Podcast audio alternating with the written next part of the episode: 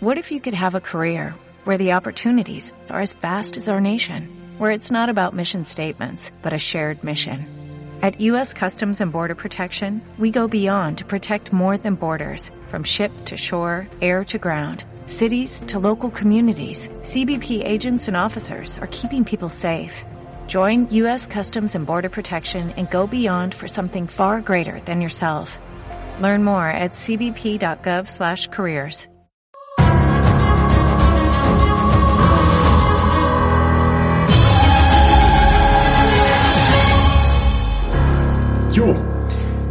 hoy va a ser el lanzamiento de mi tercer episodio, un episodio con un emprendimiento que me encantó, pero lo voy a aplazar una semana, porque los últimos días en Colombia han estado demasiado complejos, demasiado difíciles, con huelgas, protestas, violencias, mucha información, mucha tristeza, mucho desespero.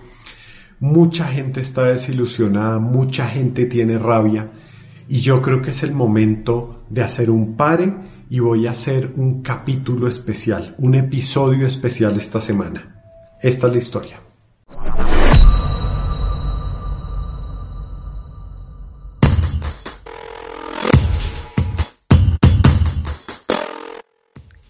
Hoy amanecí cansado, desesperado. La pandemia, la cuarentena, los problemas financieros, no poder ver y abrazar a la gente que más quiero. Todo eso me tenía bien cansado porque llevamos mucho tiempo así, pero además los últimos días en Colombia hemos estado con huelgas, protestas, violencia, muertes, heridos, un montón de cosas que me pusieron a pensar y dije, ¿será que es el momento de hacer el lanzamiento de mi tercer capítulo de Emprendedores con Alma en medio de todo este caos?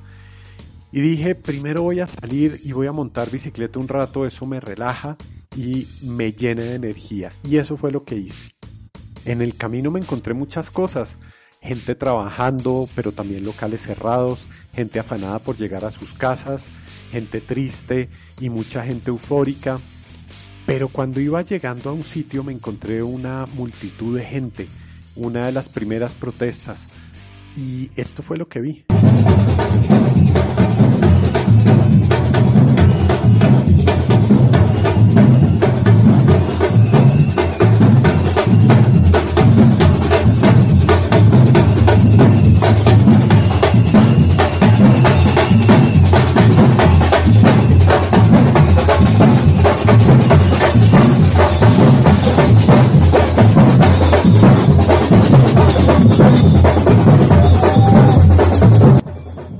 Estos no pueden ser los malos.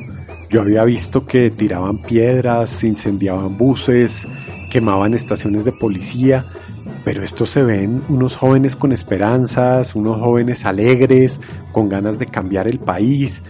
De pronto estos no son los malos que hablan los noticieros. Tal vez serán estos, los policías, los que siempre inician todo. No, ahí están guardando su distancia, están separados, están cuidando a la multitud, pero además están dirigiendo el tráfico. Después me encontré otros que no estaban conglomerados y estaban bailando, cantando. ¿Cristianos? ¿Será que esos son los malos de pronto? Mm, puede ser, pero tampoco parecían malos. Entonces, ¿dónde están los malos? ¿Por qué todos estamos contra los malos pero no se ven? De pronto estos aprovechados que están intentando vender cosas en medio de las protestas o simplemente están tratando de sobrevivir. O este que salió a trabajar, ¿será que ese es el malo, el indiferente, el que no fue a la marcha? ¿Esos son los malos, los indiferentes? No, de pronto este está tratando de hacer las cosas bien para llevar algo de comida a su casa. Seguí mi recorrido y pensaba, desde hace muchas, muchas generaciones hemos entrado en el juego de la competencia. Esa competencia donde el único objetivo es ganar.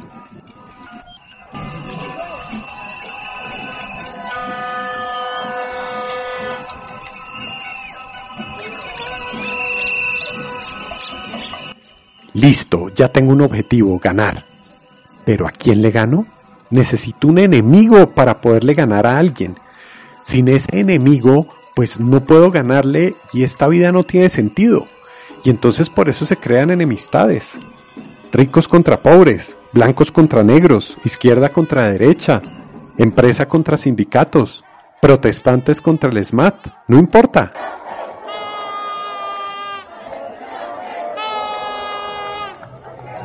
En el juego de la competencia hay unas reglas. Por ejemplo, solo uno gana, el resto pierde. Para ganar hay que hacer perder a los demás. El que no está contigo está contra ti. Y no tengas piedad porque es o él o tú. Uno de los dos es el que gana, el otro pierde.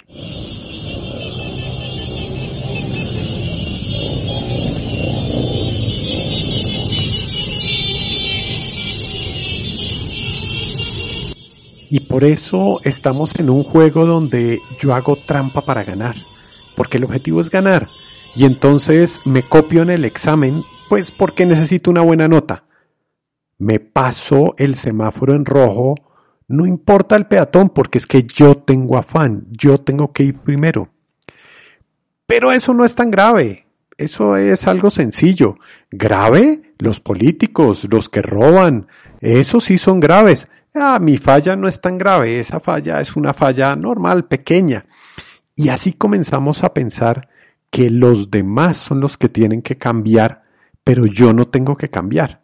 Mis errores no son graves. Los graves son los errores de los demás. Que cambien los demás y cambiará todo para bien.